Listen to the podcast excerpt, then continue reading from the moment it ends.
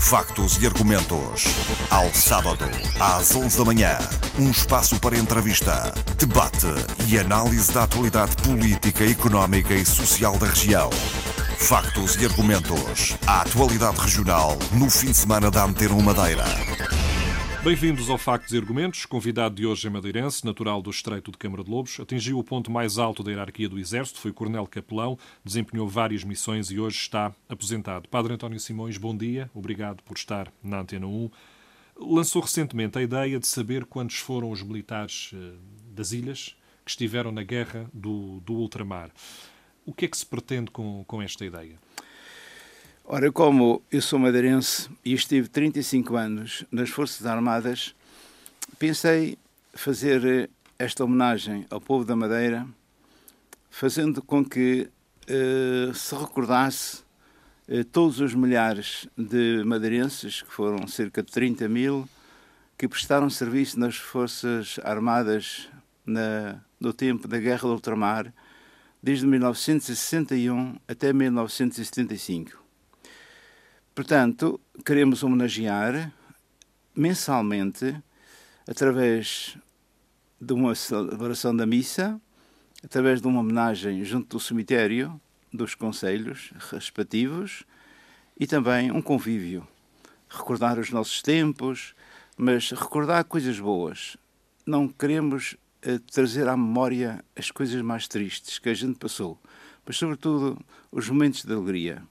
E criar um ambiente eh, de festa, de alegria pela vida. E tudo isto é, é centrado pela vida. A vida dos nossos camaradas que morreram é recordada através do sacrifício da missa. Depois, recordar a nossa vida, porque nós estivemos à beira da morte, sentimos a morte ao nosso lado, mas estamos vivos. Por isso, é um, um hino à alegria e um hino à vida. O, padre António Simões lançou esta ideia na sede da Liga dos Combatentes há cerca de um mês e meio, dois meses, salvo erro. Ehm, depois começou a criar hum, estes encontros que serão mensais, como disse, e em vários conselhos. Por onde é que já passaram? Portanto, eh, nós percorremos o primeiro conselho, que é o Funchal, fui o primeiro, e celebramos no dia 6 de maio o primeiro encontro. E foi uma experiência muito importante, feliz, em que encontramos-nos na Sé Catedral e aproveitamos, foi uma coincidência, uh, ser nesse dia o Dia da Mãe. E celebramos o Dia da Vida. Uh, também recordando as nossas mães e todas as mães que deram origem àqueles filhos que estiveram na Guerra do Ultramar. Portanto, foi uma experiência muito importante, foi bem solenizada, Tivemos a colaboração de, das Forças Armadas no mais alto nível, tanto na missa como também no monumento que está erguido à frente do Regimento de Guarnição 3, em São Martinho, homenagem aos mortos. Depois, a seguir, houve um encontro eh, no restaurante da Parreira, onde convivemos, recordamos todos os momentos de todos os militares que, embora se, sejam de companhias diferentes, só companhias da Madeira que estiveram na Guerra do Ultramar, formadas aqui na Madeira, foram 41 companhias. Hum. Falamos de cerca de 30 mil homens. E, portanto, ao longo, eh, eram cerca de 30 mil madeirenses que deixaram a nossa terra e foram servir eh, a pátria defendendo a integridade da nossa nação. O, o padre António Simões teve a oportunidade de ir também aos arquivos militares para conseguir perceber quem são, quem foram e, e tentar perceber onde é que estão também portanto, esses combatentes. Exato. As minhas fontes têm sido a, um, tanto a internet, que hoje em dia já há meios e estão os dados na internet relativamente às companhias, aos batalhões. E a gente vai clicar naquele número do batalhão e aparecem dados eh, relativos a essa companhia. E às vezes não tinha dados. E, mas como as companhias têm o hábito de celebrar uh, anualmente um dia em que os militares que estiveram envolvidos naquela companhia, no tramar, se reúnem para conviver, para celebrar a vida e também celebrar a missa pelas, pelos nossos seus camaradas e o convívio, e depois há os organizadores, que às vezes colocam na internet o telefone para os contactos. E eu aproveitava ia buscar o número desse telefone dessa pessoa, que a meia parte era de continentais, e explicava o porquê do meu trabalho. E eles mandavam-me dados. E depois eu ia à procura das pessoas, ia-me dando informações, depois através da internet, através do, de dados de, de outras pessoas que tinham listas, e estou a reunir isto tudo para formar um corpo e uma história de todos os dados sobre os, os, militares da Madeira que estiveram na Guerra do Ultramar. O padre António Simões, até o momento, com os dados que tem, é possível perceber quantos ainda estão vivos? Portanto, eu já tenho contabilizados nos meus dados no computador cerca de 350 uh, militares que estão vivos. Mas faltam muitos, muitas centenas ou milhares, porque uh, realmente muitos uh, já faleceram, muitos foram imigrado, imigrados para a Venezuela, para a África do Sul, e, e, portanto, agora, o que eu peço a todas as pessoas, mesmo que estão a ouvir, se souberem nomes de alguns eh, militares, embora, embora tivessem falecido, mas que nos pudessem fornecer os dados para nós eh, contabilizarmos. E, portanto, eu posso dar o meu, o meu telefone, o número do meu telefone, eh, telefonam para mim e dizem: Ó, oh, senhor padre, eu tenho um familiar que esteve na guerra do ultramar, mas já faleceu. Ou podem aparecer eventualmente nesses encontros mensais eh, que vão fazer. Já agora, Exato, qual é o próximo? Estão todos convidados, porque são todos convidados os militares que estão vivos e as pessoas que têm familiares já que já faleceram também podem participar na celebração da missa, rezando por, pelos seus familiares. Portanto, eh, convidamos toda a gente e vamos percorrer todos os conselhos. Portanto, o primeiro foi agora no Funchal e o segundo vai ser no dia 3 de junho na Ponta de Sol. 3 de junho na Igreja, na da, igreja Ponta da Ponta de Sol. E o programa é o seguinte: uh, às 11h30 há a missa na Igreja da Ponta de Sol, depois a seguir vamos ao cemitério uh, da Ponta de Sol, onde nós prestamos uma homenagem uh, aos militares de que estiveram no ultramar, mas, sobretudo, vamos recordar o nome daqueles militares do Conselho da Ponta de Sol. E depois, a seguir, há um convívio, num almoço num restaurante que fica ali perto, onde toda a gente pode, pode participar. Este uh, convívio não tem, não tem compromissos nem despesas dos conselhos, é tudo feito por nós. A gente uh, vê a despesa que aconteceu, divide-se por todos e todos compartilham. Há, há, também uma forma simbólica de, nos atos religiosos, eh, na Sé já aconteceu isso, uh, colocar um, uns envelopes que de alguma forma marcam, ah, uh, lembram seguinte, as várias, os vários estados dos, dos, dos antigos combatentes. Portanto, eu fiz esta experiência na Sé Catedral e que as pessoas gostaram muito.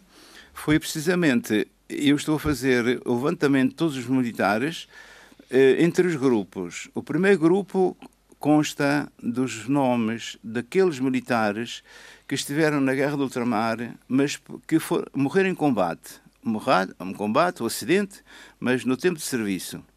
Estão ali os nomes deles, a data de nascimento, uh, de onde é que são naturais, uh, pequenos pormenores da vida deles. Tem um, um dados de cada um. Depois tem um envelope a seguir, que é a relação de todos os nomes daqueles militares que regressaram depois da guerra, mas que ao longo dos tempos já faleceram por acidente, por, eh, por doença. E são muitos também. Depois, no outro, no outro envelope, que é o maior, que tem o nome de todos que estão vivos. Portanto, a gente reza e na hora do, da elevação, da consagração, a gente guarda uns minutos de silêncio e cada um reza pelos seus. E sabendo que está ali o nome daqueles familiares. E há dias na Sé foi bastante sensibilizante quando, em determinada altura, uma pessoa da assistência sai da, da assistência e vem ajoelhar-se à frente do altar, certamente comovida pelo, pela, sabe que ali estava o nome do seu familiar. Padre António Simões, ainda há muitas feridas por sarar da, da guerra colonial. Portanto, sabemos que muitos eh, ficaram eh, feridos, muitos aleijados, deficientes, e, e hoje conhecemos, mesmo daqueles que já tenho nos dados, pessoas que ficaram deficientes, sem vista, sem pés, eh, e, e ainda estão vivos. E há outros, há outros que que, que ficaram, que sofreram as consequências da guerra e a até psicológica e a psicológica física e, e, até e até eh, no campo uh, de, da vida do dia a dia tem com dificuldades para viver ainda há dias soube que havia um senhor que andava na, na baixa do Funchal a pedir esmola e que foi combatente e há, e há pessoas com, com, com, muitos problemas. O Estado, o Estado, as Forças Armadas eh, deveriam, a própria sociedade deveria fazer mais por esses antigos Exato. combatentes. Portanto, Faltou aqui alguma coisa. Hoje em dia, eh, realmente, a gente queixa-se que, infelizmente, não tem havido o, o apoio e, e, e a compreensão até do Estado das forças oficiais, por todos estes combatentes que passaram e que deram sua vida para defender a sua pátria, a nossa pátria. E há muitas que recebem uma pensão anual de 150 euros por ano e há outros que nem sequer recebem nada.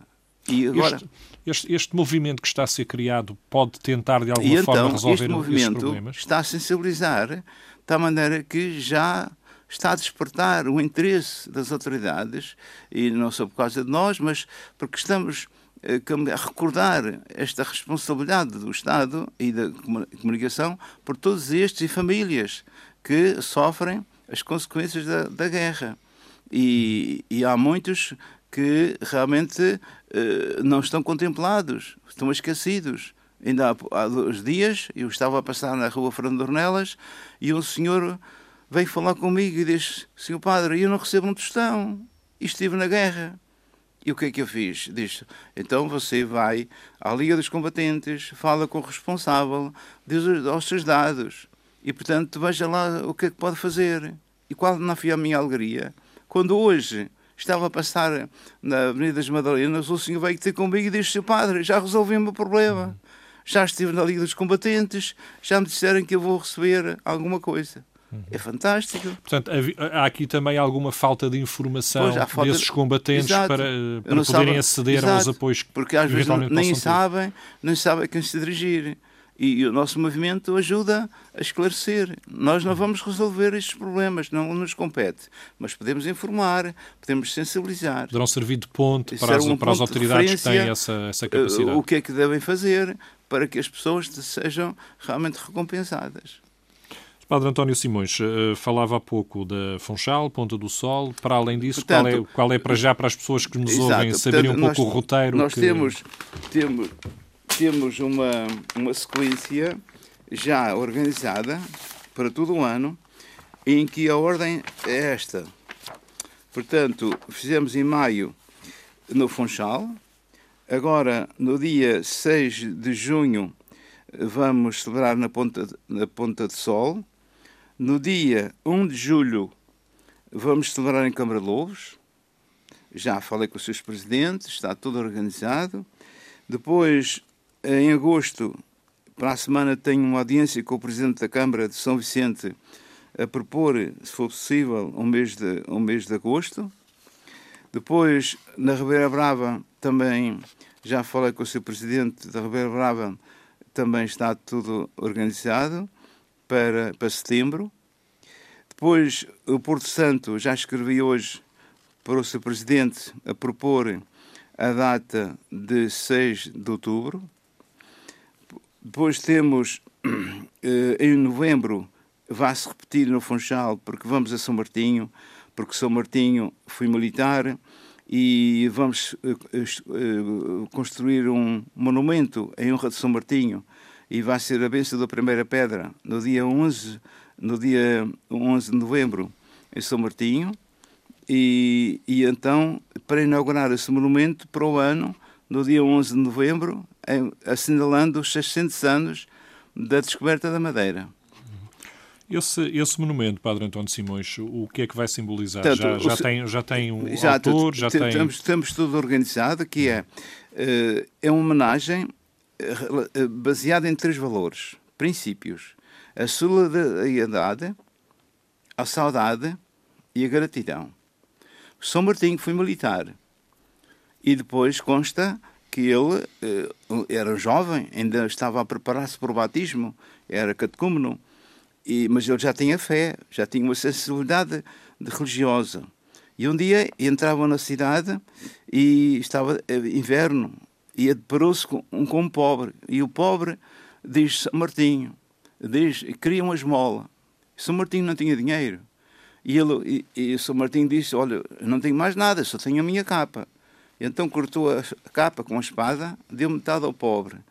E depois e, e ele ficou com metade. E diz a lenda que nessa noite São Martinho teve uma visão e que aparece um senhor que era Jesus Cristo.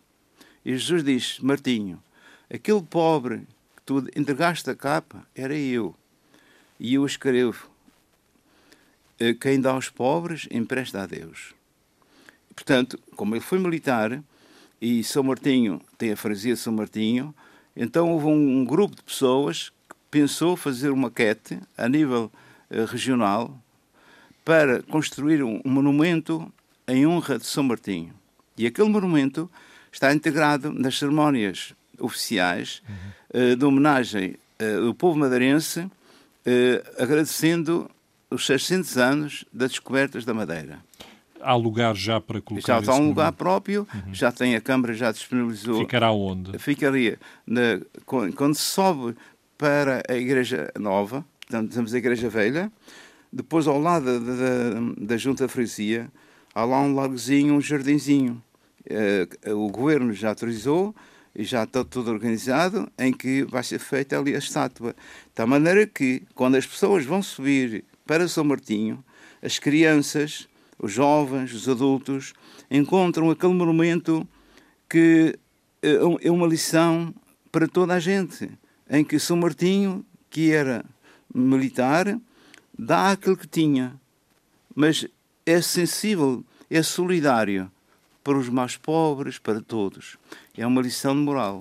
Quem é que vai fazer essa história? É o Velosa, o arquiteto, e, e, quem está é o Sr. Mário, que, que está responsável pela, pelas quetes, pelas pessoas que dão oferta, porque ele disse a gente quer isto como uma expressão de homenagem do povo da Madeira. Não queremos. Há empresas que já tinham se responsabilizado a fazer um monumento, mas depois vinha lá o nome da empresa. E a gente não quer aquilo que seja a expressão de uma empresa. Portanto, de um, será feito É com... feito pelo povo. E com, o povo da Madeira, com as dádivas, com as dádivas que houver, uhum. nem que seja um euro, mas a pessoa diz assim: naquela estátua está uma expressão também da minha parte. Padre António Simões eh, foi durante muitos anos eh, assistente das, das Forças Armadas, passou por várias por vários cargos, chegou a coronel capelão, portanto posso dizer que conheceu as Forças Armadas por dentro eh, durante muitos anos e em várias áreas. Hoje o Exército está muito diferente do que era antigamente, nomeadamente com o fim do serviço militar obrigatório, com a entrada das mulheres pois, para, para, a própria, para o próprio Exército. Estará melhor ou pior do que era antigamente, na sua opinião? Portanto, eh, a minha experiência foi mais no tempo em que só os militares, só os homens, aqui estavam nas Forças Armadas. E o serviço militar e o serviço militar era obrigatório. Acompanhei todas as fases. A primeira fase que era obrigatório, inclusive toda a gente, até os próprios padres. Nós padres éramos obrigados a ir à tropa. Ou eh, eh, portanto, jurávamos bandeira, jurávamos, antes de ser ordenados padres, eu, quando fui seminarista, jurei, no quartel-general. Mas, mas havia uma faculdade que nós não, servíamos, não servíamos as Forças Armadas porque estávamos a preparar-nos para o sacerdócio. Portanto, desde que ele fosse sacerdote, estava isento de ir como miliciano. Íamos como capelães. Se ele saísse de padre, nem que fosse com 25 ou 26, ia logo para uh, servir o serviço militar, mas como miliciano. Portanto, Uh, e, portanto, todos nós éramos brigados. Depois, eu acompanhei toda a situação. Mais tarde, quando veio o 25 de Abril, acompanhei todo, todo este movimento. Estava em Tavira e acompanhei isto tudo. Depois, mais tarde, o serviço militar foi aberto, foi, terminou o serviço obrigatório, veio o serviço voluntário. Depois entraram as, as raparigas, também as senhoras, também entraram. A gente diz se é melhor, se é pior. Portanto, há coisas boas, há coisas más mas é diferente. Mas eu acho bem como está, é voluntário. É uma valorização. É uma valorização maior. E o ambiente, até acho que, que, valorizou bastante. O ambiente psicológico dentro das Forças Armadas, nos quartéis, melhorou muito com a entrada das mulheres. Porque antes o, era só homens, eh, havia uma linguagem um pouquinho liberal, e entraram as senhoras, eles começaram a ter mais respeito, a olhar para a senhora e a senhora para o homem. Eu acho que, acho que é muito importante. Padre António Simões eh, está agora aposentado, eh, participa nas Eucaristias, ajuda na, na, na do Funchal. Hum, a Igreja hoje tem muitos desafios eh, e está muito mais exposta do que no passado, penso eu. Quando eu digo exposta, digo a casos que antigamente ou não se falava por respeito ou não se falava porque se escondia esses casos. Falamos, eh, por exemplo, da questão do celibato. Recentemente tivemos o caso de uma paternidade assumida hum. pelo. Não é que não existisse no passado, pois. mas possivelmente assumir perante a congregação uma situação daquelas. Há uma mudança de mentalidade neste momento na Igreja. Portanto, sente-se uma, uma mudança, porque antigamente havia princípios que tinham de ser cumpridos. E se não fossem cumpridos, a gente assumia as, as consequências. E a Igreja também encobria muita coisa. Às vezes havia abusos, e então, para encobrir aqueles abusos, às vezes um padre procedia mal, e então o que é que se fazia? Fazia-se uma transferência. Uh, portanto, para evitar escândalos. Hoje em dia a sociedade é mais aberta, os meios de comunicação uh, estão mais acentuados e, portanto, a Igreja já não pode esconder tanta coisa. E por isso que o Papa, este Papa, por exemplo, tem sido extraordinário, porque vem resolver problemas que estavam como tabus antigamente, eram escondidos. E este Papa é aberto e diz as coisas. E por isso que as coisas hoje em dia realmente são mais abertas. E a Igreja também vai se adaptando aos sinais dos tempos. Portanto, não vale a pena encobrir. Se uma, acontece um, uma fraqueza de um padre, a gente tem de assumir e não encobrir. Portanto, vão aparecendo estes casos que os meios de comunicação também hoje em dia têm mais a, a, acesso e, portanto, a gente eh, vai, vai vivendo os cenários dos tempos. Mas os princípios são sempre os mesmos. Portanto, o celibato continua o celibato a ser continua, uma orientação exato, de quem escolhe a carreira. Exato, portanto, nós quando somos ordenados sacerdotes, eh, portanto, não apenas ordenar por ordenar, temos uma preparação e depois há uma seleção. Se a gente, quando, estamos, eh, quando a gente está no seminário, se a gente tem ideias contra os princípios, mesmo celibato e tudo isso, o padre é logo excluído, o seminarista é logo excluído. Depois de tantas provas, quando a gente é ordenados, temos um, uma, uma semana de retiro para pensar naquilo que a gente vai assumir. A gente tem de, ter, a gente tem de assumir três princípios: é obediência, castidade e, e, e voto de pobreza. E o, quando nós somos ordenados, o bispo que ordena pergunta: Estás, queres assumir estas responsabilidades? E nós dizemos que sim. Ora, se nós dizemos que sim, temos de se assumir. É o princípio da Igreja. Faz, faz sentido, Padre António Simões, eh, este, há pouco falava, este Papa tem tido uma abertura eh, diferente do, dos anteriores a tratar uma série de assuntos ligados à Igreja. Mas faz sentido mudar algumas mentalidades na, na Igreja? A sociedade está a ter uma transformação tão rápida que é difícil de acompanhar. Portanto, a Igreja já tem 20 séculos. Temos experiência. E quando a Igreja assume um, um, comportamento, um conjunto de valores, de princípios, não faz aquilo por capricho. É tudo fruto de um estudo psicológico, situacional, em todos os valores. E por isso, quando a Igreja diz que o padre deve ser celibatário, não é porque não compreende o casamento. O casamento é, é um sacramento, é válido. Mas para que a Igreja alcance aqueles objetivos, que é uh, levar Deus a conhecer todo o mundo, tem de estar livre de todo o tempo para que o padre tenha possibilidades de transmitir a mensagem de Deus e não estar comprometido com uma mulher, nem com filhos, porque a sua missão é para toda a gente. E por isso que a Igreja tem esta disciplina, mas para alcançar o objetivo que Cristo nos ensinou, que é divulgar o máximo possível a mensagem de Deus. Se nós somos uh, uh, solteiros, temos todo o tempo livre para o povo e não estamos com, com, com, problemas de educação dos filhos, eh, de, de, de, de educação, do problema económico, eh, nada. A gente eh, está livre. Se não fosse assim, a igreja não tinha se espalhado em todo o mundo. Eu, por exemplo, quando fui ordenado padre, eu não tinha responsabilidades, era eu próprio. E, portanto, eu ia, eu ia para onde fosse necessário. E fui para o Jardim do Mar uma freguesia pequenina, 500 pessoas, que praticamente tinha dificuldades de sustentar um padre. A igreja não dá dinheiro, a igreja não, tem um banco para dar dinheiro aos padres. É o povo onde a gente está a trabalhar que deve sustentar o padre. Se eu tivesse mulher e filhos, como é que o povo me sustentar a mim? Eu não ia para lá. Ia preciso casa, ia preciso as condições. E quantas vezes, às vezes, o padre vai para um lugar onde não há casa, não há nada, e vai viver num lugar. Eh, por exemplo, quando fomos para o Brasil, íamos para a Índia, íamos para Angola, para Moçambique. Se o padre tivesse mulher e filhos, como é que podia viver? E a igreja, ao fazer isto, não é que seja contra o casamento, é para disponibilizar os seus padres para terem disponibilidade de transmitir a mensagem de Deus para todo o mundo.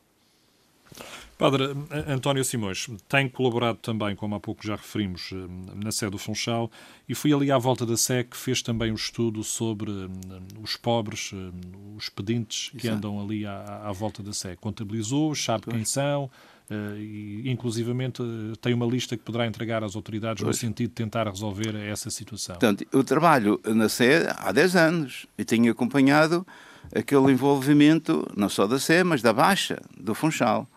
E conheço quase, praticamente quase todos os pedintes, porque eles, quando passam na estrada, já me conhecem, vêm pedir uma esmolinha. E eu, a uns dou, a outros não dou, quando vejo que, que é a honestidade. Mas eu acho que no meio daquilo tudo, muitos, eu conheço quase todos, eh, mas muitos eh, não, não, não deviam receber esmola ou não deviam pedir, porque muitos eh, aproveitam as esmolas para objetivos negativos, para se meter na droga, para andar a beber, a comer, portanto, a fumar. E eu digo, então, eu sou padre, não fumo, não ando com, em vícios. E vocês, que não têm nada, andam todo o dia a beber, a comer, andam todo o dia, uh, portanto, a, fumar. Isto, são despesas. Então eu vou sustentar vícios. E por isso que fez este levantamento e já uh, tive a minha, uma, alegria, das minhas, minhas alegrias, foi colaborar para resolver um problema de uma situação grave que havia no Funchal. À frente do Banco Santander, junto à florista, havia uma senhora que estava ali, já não, quase não andava, dormia ali, uh, fazia as suas necessidades tudo ali à volta. À volta dela juntavam-se sete ou oito pedintes passava ali de dia e de noite. E, aquela gente estava alarmada e, e, as pessoas, os comerciantes. E eu tomei conta daquilo e disse assim: eu tenho que resolver este problema. Então falei com as autoridades, com a Câmara, com o Governo, com a Segurança Social, fiz insistir que esta senhora tinha de ser auxiliada. A senhora já está internada. E hoje em dia está num, num lugar feliz. E esses casos todos que detectou, eh, é possível fazer essa resolução? Muitos problemas. Esse que eu hoje, ontem, precisamente, entreguei uma carta ao ao Presidente da Câmara, à Judiciária, uh, também à Segurança Social, para essas entidades resolverem estes problemas e a, Polícia, a Polícia de Segurança Pública para a tratarem do problema. Eu, a minha tese é esta: é que, segundo aquele provérbio chinês, se alguém lhe pedir uma esmola, não lhe dês. Dá-lhe uma cana e ensina-lhe a pescar. Esta é a minha atitude. É fazer compreender cada caso, fazer um estudo e procurar resolver o problema deles. Não apenas dar a esmola, porque não resolve nada. Ou até pode ser prejudicial. E abordar a própria pessoa. E se eu puder ajudar a resolver o problema, porquê que a pessoa está a pedir, estou a fazer um trabalho social. Quantos, quantos pedintes detectou na. Portanto, já tenho uma relação de 50 pedintes. Daqueles que, desde a Sé, desde aqueles que andam na rua Fernando Ornelas, aqueles muitos, alguns que são estrangeiros, romanos, que vêm para, para cá e são explorados. Que é uma, uma organização que os põe ali a pedir, eh, e à noite vem buscar o, recolher o dinheiro e consta que às vezes essas pessoas também têm uma vida regalada à custa desses pedintes. Este, há uma rede já, há uma não rede, são todos, mas há uma rede já organizada. Consta, consta uh, que, que, há, e felizmente que depois deste meu trabalho de sensibilização, sei, não sei quem foi, eu sei que havia três pedintes desses que andavam na rua e já não se vê nenhum. Houve qualquer coisa por trás disto tudo. Mas se a gente não desmascara, há muitos oportunistas que servem da pobreza para enriquecerem. E nós temos de desmascarar. Portanto, temos de saber a quem é que se dá a esmola. Se a gente vê que aquela esmola é útil para a pessoa, muito bem. Se a gente percebe que ali há exploração, a gente não deve. Eh, de vez em quando aparecem no Funchal situações de pessoas que andam, com com, com uma imagem de duas ou três criancinhas a dizer que, que, que sofrem muito, vão a pedir esmola para aquelas criancinhas. É tudo falso. Explora, muitas vezes exploram a sensibilidade das pessoas para explorarem. E a gente tem de desmascarar isto tudo. Essa carta uh, foi já entregue às autoridades? Foi, Espera agora que, que foi possam agir. ontem. Uh, todas as autoridades. E depois ele explica assim. Se, se as entidades atuais não têm capacidade de resolver este problema, que nos digam a quem é que devemos socorrer para resolver isto na Madeira. A Igreja sempre teve uma vertente da solidariedade e também do auxílio, até através de algumas organizações que estão ligadas à Igreja e que servem a solidariedade. É também, poderia ser também papel da Igreja? Portanto, a Igreja, há muito tempo, que já antecipa-se às autoridades. Porque se não fosse a igreja, a situação era pior. Porque já há muito tempo, mesmo aqui no Funchal, que há um grupo de pessoas durante a noite vai ao, ao, ao centro do Funchal levar comida, levar um cafezinho, levar para ajudar aqueles pobres. E a igreja está, muitas vezes, a, a, a colaborar, muitas vezes as pessoas não sabem aquilo que a igreja tem, e mesmo nós padres, na nossa, na Sé, nós somos três ou quatro padres. De vez em quando a gente dá muitas esmolas.